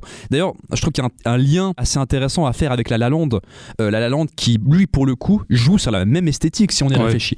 La même esthétique de comédie musicale parce que La La Land, pour le coup, c'est une vraie comédie musicale inspirée de l'âge d'or. C'est deux films qui jouent sur des tons extrêmement bleus avec ce scope euh, anamorphique et ce jeu euh, très technicolore. Sauf que là où La La Land euh, assume le côté euh, comédie musicale, euh, bah là, euh, c'en est pas vraiment une. C'est ça aussi que je trouve qu'il un lien, intéressant. Euh, J'en parlais déjà dans notre podcast sur Babylone où je trouvais que Babylone avait des gros liens avec les débuts de Paul Thomas Anderson dans l'aspect énergique. Je pense qu'il y a des vraies passerelles entre le cinéma de Damien Chazelle et le cinéma de Paul, Thomas Anderson. Et euh, si je devais faire aussi un lien euh, avec, euh, enfin du coup entre Punch Drunk Love et une autre comédie musicale, je pense que, moi je vois vraiment un lien avec euh, Dancer in the Dark. Euh, du coup Ah, de je- pas vu, donc, euh, mais en fait bah, pff, c'est un film qui est, qui, qui est, qui est terrible. Mais euh, mais en fait déjà rien que dans la musique même je pense à une scène où tout est où la musique vient bah, du coup bah, du- d'une machinerie dans une usine tout ça. Il y a vraiment un côté malaise aussi un peu et des moments de légèreté tout d'un coup. Mais enfin dans, dans le côté un peu malaise je trouve que je, je me demande si c'est pas enfin du coup si- s'il a pas pioché un peu là-dedans aussi euh. donc euh, enfin en tout cas je, je le reconnais pas mal. En dehors de ce film, est-ce que vous avez vu d'autres films avec Adam Sandler? Oui. Euh, qui euh, Bah, du coup euh, Uncut James. Uncut Ouais, James, Uncut James, ouais. mais qui, qui a, qui a- qui a lui Qui aussi ce côté euh, vraiment euh, oppressant Oh là là. Mais aussi, et encore une fois, je trouve que c'est encore une fois par la musique, parce qu'il y a de la musique non-stop dans Uncut James, je crois. C'est du non-stop. Uncut James, c'est- non-stop et c'est vrai que c'est hyper, enfin c'est oppressant au possible et c'est vrai que tu, c'est je pensais que c'était le premier rôle de Adam Sandler bah, un peu tragique, entre guillemets. Quoi. Enfin, sérieux, mais en fait, oui, il y avait Punch Moi, Drunk je crois Love. que j'ai et vu aucun Pour moi, ça a été une surprise totale. hein. C'est ma- c'est marrant que vous en parliez parce que c'est vrai qu'il y a un vrai lien avec Punch Drunk Love sur l'aspect totalement oppressant d'un personnage qui va se retrouver euh, euh, traqué par des, par des personnes pendant, pendant, toute une, pendant toute une heure et demie de film. Enfin, il y a- il y a- il- c'est vrai qu'il y a beaucoup de liens Oui, à faire avec ça. ouais, où il est tout le temps en train, euh, il, reçoit tout le temps un appel, où il est, enfin, bref, il est acculé Et euh, au point que j'avais vraiment à chaque mal, fois. moi, je crois, au, au début, j'avais j'avais eu un peu de mal avec Uncut James, de me mettre dedans, j'avais. C'était. Wow, j'étais essoufflé tout le film, donc là, j'aimerais bien le revoir maintenant. Bah, c'est un super que- film. Enfin, moi, je l'aime beaucoup, hein, Uncut James. Mais en, en dehors de ça, euh, Moi, j'avais vu mes, euh, pff, des potes en soirée qui me montraient euh, Copain pour toujours, le Ah 1 ouais, et donc le t'as- 2, quoi. t'as- vu des exemples ouais, de ouais. comédie. euh, Mais voilà. je trouve- il a une, je vois, j'adore euh, cet acteur, hein, j'adore sa gueule, j'adore sa, sa tête, son, ce qu'il dégage aussi et tout. Donc c'est même les, les comédies, même si franchement il n'y a pas d'intérêt, si t'as pas envie de te prendre la tête, Ouais. euh, c'est bah, c'est pas mal parce qu'il est là et c'est cool. vois. Moi, j'ai- jamais regardé euh, toutes ces comédies crasses. euh, qui... en fait, j'ai- vu des extraits et ça m'a profondément répugné à, cha- à chaque fois. J'ai jamais eu envie de m'y mettre. Mais j'ai vu. Enfin, moi, il y a un rôle que je retiens de lui, qui est, que moi j'adore, de, qui est Funny People de Joe D'Apato, euh, qui est un film Ouais. très intéressant euh, où il joue du coup un comédien euh, atteint d'une atteint d'un cancer, qui a, qui a des passerelles comme ça avec, avec qui Ad- Adam Sandler est vraiment en plus. Il y a aussi, il a, il a aussi un rôle très euh, très beau dans dans un film de Noah Baumbach euh, qui s'appelle euh, Comment il Ah. s'appelle? Merde. Euh, The Meyerowitz Stories Ouais, ça. euh, sur Netflix, euh, où il a pareil un rôle extrêmement, extrêmement touchant aussi. Enfin, c'est vraiment un acteur bah, qui peut faire des magnifiques ouais. performances quoi, quand, il est, quand il est bien dirigé, quand il est dans un rôle qui lui correspond, avec un metteur en scène qui sait, qui sait quoi en faire, avec un scénario. Donc, euh, c'est. Moi j'ai vu Pixel avec lui. Pixel. Il est dedans J'ai vu C'est une partie de Pixel aussi. euh, abominable. et c'est pour ça, je crois que c'est le premier avec, euh, dans lequel je l'ai vu et je crois que je l'aimais pas trop au début. euh. Attends, il joue dans Pixel? Il joue, Ouais, il joue qui? le, bah, le personnage Ah ouais? principal. Pixel. J'ai- vraiment oublié ce film Pixel. alors, j'ai- au point que je savais pas que C'est c'était c'est lui. mauvais. Hein. Ah, c'était horrible. L'un hein. des derniers films de Chris Columbus, quelle triste fin de carrière. Putain, euh, c'est Chris c'est Columbus. vrai que c'est Chris Columbus. d'une tristesse. Enfin bref. C'est ce qu'il a fait, Chris Columbus déjà Harry Potter, les deux premiers Harry Potter, deux. Maman j'ai raté l'avion. Maman, j'ai raté l'avion, ouais. Ah ouais. Enfin, Oh, merde. Enfin bon bref, mais c'est voilà. Enfin, mais du coup voilà, Adam Sadler, acteur, acteur magnifique. Bah, Emily Watson aussi magnifique, un très très grand actrice. Philippe Seymour Hoffman. Philip Oh Seymour. Hoffman, magnifique, Oh là quel là. grand acteur. Et il- on le voit quasiment pas, mais. C'est ça. euh, Et pourtant chaque scène avec lui est incroyable. Ouais, et mais il est hyper présent dans le. et euh, il a tout. C'est c'est marrant parce que entre tous les films de Paul Thomas Anderson avec qui qui- qu'il a fait, euh, il a toujours des personnages qui n'ont rien à voir. Tu compares entre le- son personnage dans Magnolia qui Ah, pour le j'allais coup dire. ouais. est un personnage mais bouleversant. Ouais, c'est clair. Vraiment euh, absolument enfin, Mais tellement film, euh, touchant. Bon après Magnolia, j'en ai pas parlé au début mais c'est un de mes films préférés mais vraiment de de, l'his- de tout- tous les temps euh, je suis fou de ce film mais mais c'est vrai que tu on compare ça et ce personnage là qui est juste un pauvre connard euh, beauf, vraiment une catastrophe. Et euh, petite anecdote, j'ai vérifié dans le scénario euh, sur le script en PDF qui est disponible si la, la réplique shut shut shut shut shut Mhm. shut up est écrite qu'elle pas vraiment. Il y a des petites euh, subtilités, enfin c'est pas pas-. Ouais, enfin, c'est pas dit Ouais. exactement. Enfin, après, après, peut-être que le script a évolué, mais c'est pas dit, c'est pas écrit tel quel comme ça spécifiquement dans le. dans Non, le mais script. le personnage est assez drôle même quand il commence à la, à la fin quand il quand il commence enfin où ils sont confrontés ils ont fait ok on reste là puis après il commence un peu à le rechercher Ah oui, puis Ouais. ensuite il fait ok on reste là on reste là en fait, euh, il, il montre bien que c'est une fiotte, quoi. Oui, voilà, C'est- un personnage magnifique.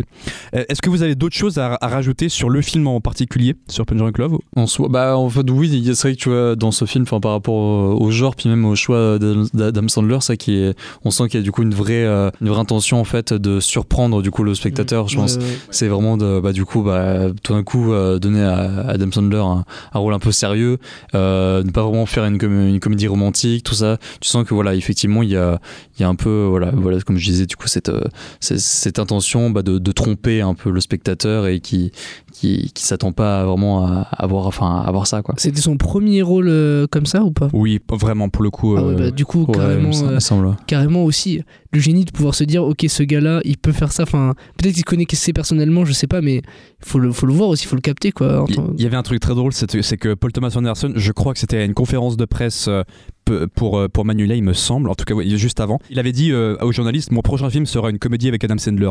Et tout le monde lui avait ri au nez, c'était foutu de sa gueule, enfin, on pensait que c'était pas sérieux quoi. Et, et quelque part, bah oui, il il est vraiment. C'est ça qui est marrant avec Paul Thomas Anderson, c'est qu'il est vraiment fan au premier degré des comédies avec Adam Sandler.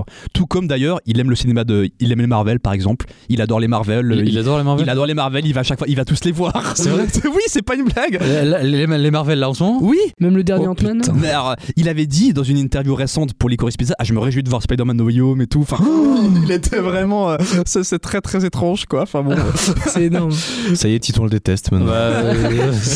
ça c'est très particulier.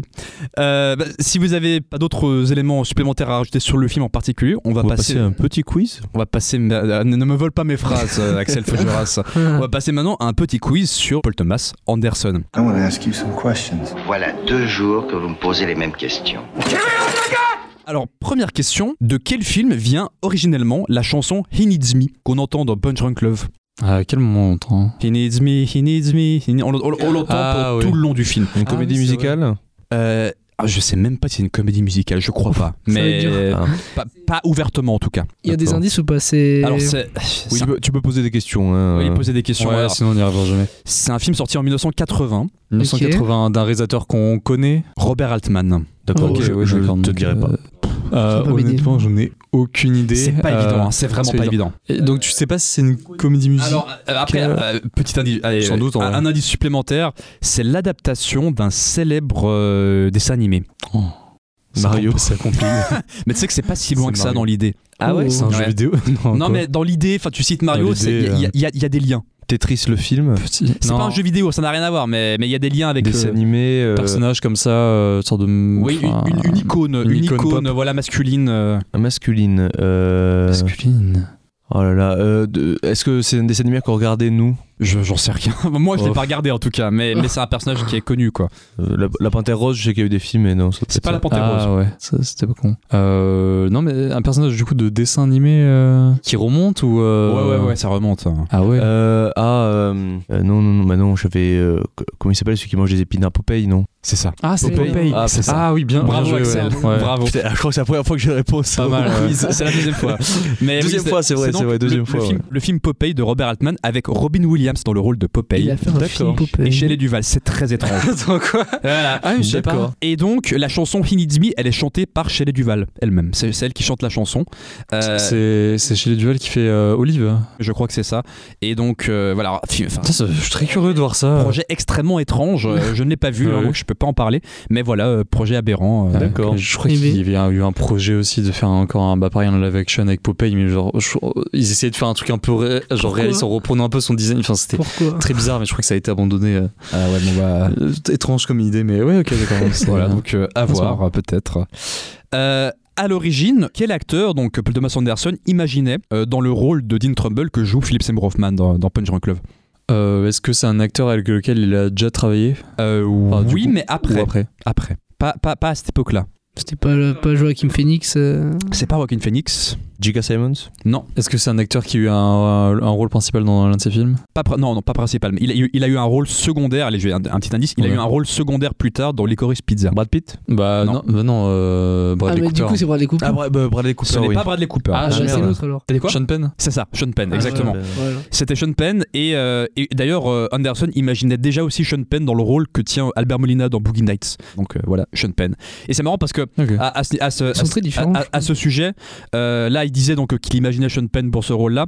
Déjà à l'époque, dans des interviews, quand on lui demandait quels sont les acteurs euh, avec lesquels vous aimeriez travailler prochainement, il citait déjà du coup Adam Sandler, euh, je crois à l'époque de Boogie Nights comme ça, et il citait Daniel Day-Lewis, avec qui il travaillera du coup à deux reprises. Et il citait aussi, je crois, euh, DiCaprio. Il me semble qu'il imaginait à l'origine dans le rôle euh, de Mark Wahlberg dans Boogie Nights, si je dis pas de bêtises. Et donc Oui, DiCaprio. oui, j'ai vu ça à l'origine-. Mais euh, du coup, euh, DiCaprio à ce moment-là, il tournait Titanic, donc. Oui, oui, c'est ça. Mais, mais donc, en gros, Paul Thomas Anderson a, a- a tourné en quelque sorte avec tous les acteurs avec qui il a voulu travailler, quoi, grosso modo. Euh, Qu'est-ce qui distingue Anderson d'autres cinéastes par rapport euh, au festival de cinéma européen? Il n'y va pas. Enfin, si, il y va, enfin, je crois. Je sais pas. Il a une sorte de, de distinction, une sorte de record, entre guillemets. Enfin, pas vraiment un record, Ah, mais une sorte de ah. distinction. Euh... Il a été en, euh, Nommé dans- nommé dans un peu tous. euh, Ouais. attends, je- Ça, oui, mais euh, par rapport à des prix qu'il a gagnés. euh, il est celui qui a le plus de prix, peut-être Alors, c'est pas exactement ça. pas exactement ça. À la suite Non, euh, pas... non, pas vraiment Non. non plus. pas- Ok. Qui a été nominé en tout cas. Pour un, un euh, certain prix C'est pour un certain prix, oui, c'est ça. Il a, il a obtenu un certain Meilleur prix. film euh, Pas meilleur film, Meilleur réalisateur. meilleur réalisateur. Ah. En fait, alors, je, je vous donne la réponse. Euh, il est le seul à avoir obtenu le prix du meilleur réalisateur dans les trois festivals européens majeurs, à savoir Cannes, Berlin et euh, Venise. La, la même année ou... Non, pas la même année, mais Non. du coup, il a eu le prix de la mise en scène à Cannes pour euh, Punch Drunk Love. Ouais. L'O- L'ours d'argent à Berlin euh, pour euh, de, de Master et euh, non pour Derry Blood si je dis pas de bêtises voilà ça et le lion d'argent à Venise pour euh, de Master donc euh, quand même assez important quoi malgré tout en plus de l'ours de l'ours d'or pour euh, pour Magnolia Est-ce qu'il a un Oscar? Je, je sais, je sais il même pas s'il a- pas d'Oscar je crois à ma connaissance autre question quelle est la particularité de la direction de la photographie de Phantom Thread? Ah, mais il y a beaucoup de lumière naturelle. euh. alors c'est pas d'un point de vue technique c'est c'est pas c'est pas un élément spécifique euh, de, la, Ah, de la euh, photo en Est-ce que c'est par rapport à son chef-op? Oui, c'est ça, c'est par rapport à ça. Quelle est la particularité de, du coup de... Ah, mais c'est c'est lui, c'est lui, c'est lui qui a fait euh, lumière. Alors- et puis même pareil dans euh, Licorice Pizza, non? Alors plus ou moins, Ah ouais? c'est- plus ou moins ça. En fait, euh, il n'y a pas de directeur photo qui est crédité sur euh, Phantom Thread, ce qui est assez surprenant. En fait, Ah ouais. parce qu'Anderson, il affirme que la photographie, c'est une collaboration entre lui, euh, Michael Bowman, Chef Kunkel, Eric Brown et Colin Anderson. Donc une collaboration Ah ouais. avec quatre personnes. euh, Ah, donc, euh, et par contre, sur Licorice Pizza, il est crédité à la photo avec Michael Bowman, Bowman qui, est- Mais qui tout- a- toutes ces personnes sont quand même créditées à quelque chose. hein. Euh, bah oui, je crois. Enfin, j'imagine en tant qu'opérateur caméra, Ouais. des trucs comme ça, mais il n'y a pas de, ouais, y a- y pas de directeur photo de crédité sur. Phantom Thread. Question intéressante. Dans quel film du cinéaste l'acteur John Cirelli apparaît? Il y a peut-être un piège. Euh, John, Cire- je... John Cirelli. Qui est aussi un, act- un acteur qui est un peu fétiche, quoi, quelque part. Mais c'est lequel? Oui, je sais pas non plus. vous voyez pas qui je, je, je- je vois pas qui c'est. Bah, c'est celui qui joue le croyant dans Magnolia. Mais c'est un super acteur en plus. Il, il a aussi bien. Il joue dans les, dans les, dans les frères Sisters, euh, dans. Ah oui Ah, oui, oui, bien Ah, sûr. oui, Oui, d'accord. Euh, Lui, c'est dingue, je, re- je, je- je retiens jamais son nom. Euh. un peu? Ah, bien sûr, C'est oui. un ok, très, ok, c'est un très grand acteur. Non, hein, c'est si, si, évidemment, c'est vrai. Mais c'est vrai que j'ai jamais retenu son nom. euh, c'est pas vrai. C'était quoi la question? Du coup, dans- quels sont les films de, de Paul Thomas Anderson dans lesquels il apparaît? Bah, Ouais, Boogie coup- Night, euh, même le premier, je crois, dans Oui, Hard Hard Eight, Eight. euh, Hard Eight, Boogie Night, euh, Magnolia. euh, après, est-ce qu'il revient dans un autre Il y en a un supplémentaire. Est-ce que vous allez le Alors, trouver? c'est très discret, alors. C'est très je- discret, ouais. Ah, peut-être dans Inherent Vice, non? Pas dans Iron of Vice, non. Aucune idée. Bah, alors. J'en Ouais. ai pas vu assez. Il n'y a pas un vrai rôle. Enfin, c'est peut-être un caméo. C'est un caméo. C'est un caméo. Euh, je- ouais, sinon, je vais tous les lister. Mais est-ce que c'est un plus, un plus récent euh, Ouais. Un très récent, Ouais, genre ouais. euh, c'est Pizza Les Pizza. Pizza, tout à fait. Ah ouais, il est Il joue quoi? Dedans. Il est genre euh, figurant? Est-ce qu'il est physiquement euh, dans, le, dans le film ou est-ce que c'est je Oui, il est une là, il, photo? il a, il a même quelques phrases, même si c'est euh, c'est un caméo, quoi. Donc c'est Ah, pas. j'en suis, je- j'en suis. Mais il est déguisé ou enfin je sais pas, il est. il est, il est- il est pas, maquillé, il- il est pas du tout reconnaissable. Ah, il est pas du tout reconnaissable. C'est un des policiers quand. Non, c'est pas ça? Non, c'est pas un policier, non. Ah j'ai regardé, il y a un autre film encore, euh, Paul Thomas Anderson, où il a joué. Ah bon, Est-ce que c'est pas un court métrage. Non, Mais c'est- mais c'est Hard Eight. Hard Eight, c'est le même film. Ah, C'est le nom, c'est le titre français. euh. C'est vrai. Et alors, du coup, non, ouais, bah, du coup, il joue dans Licorice Pizza. Euh, non, je, je n'ai aucune idée. euh. Bah, je vous dis, du coup, il joue l'acteur Fred Guinet euh, en costume de Herman Munster de la série Les Monsters. Dans la Ouais, scène, faut le trouver, dans la scène d'exposition où il y a plusieurs, euh, où il y a plusieurs personnes qui sont euh, en costume. Il a en fait, il a un costume de. Frankenstein en fait, parce Oui. que la série Les Monsters, qui est une série, euh, enfin l'équivalent un peu de la famille Adams, mais en moins connu euh, aux États-Unis, euh, il y a euh, bah, l'équivalent du coup de, de Frankenstein, qui est le personnage de Herman Munster. Et donc là, euh, le, John C. Reilly joue l'acteur euh, en, en- maquillage de, de Herman Munster. Du coup, euh, ok, voilà. d'accord, mais euh, on voit. Ouais, enfin, il est quand même il est reconnaît maquillé, on voit. Bah, on le reconnaît pas, on, on reconnaît le personnage du coup qui, qui, qui l'interprète, mais on, D'accord. on reconnaît pas l'acteur, on reconnaît pas John C. Reilly Ouais. quoi. C'est marrant, donc c'est joué, c'est juste un petit, un petit caméo. Exactement, ça, c'est un petit caméo. Euh, c'est vrai qu'après, en fait, il a joué que dans ses premiers films, hein, dans ses- bah, du coup, dans ses trois premiers. C'est ça, exactement. Ah, mais oui, celui qui est dans la cabine, Frankenstein qui est dans la cabine, qui dit aux enfants de dégager, c'est lui? Oui, c'est ça, je- c'est ça. Ok, ok, ok, ok, je vois, je vois, je vois. C'est ça, c'est exactement ça. Énorme. Question suivante, quel est le film de sa carrière dont Paul Thomas Anderson est le plus fier? C'est The Master, euh, il considère que c'est son chef-d'œuvre. Exactement. Et ce qui est marrant, c'est qu'avant, bah, il considérait Magnolia comme son chef-d'œuvre. Ouais. Il disait qu'il pourra jamais faire mieux que Ça Magnolia. régale de faire ça. quand Et même. euh, maintenant, quand il parle de Magnolia, il dit que c'est beaucoup trop long et qu'il couperait 20 minutes. C'est énorme. en fait, le mec, il arrive à se dire j'ai fait mon chef-d'œuvre, il en fait un autre après. Ouais. C'est énorme. Maintenant, dernière petite question.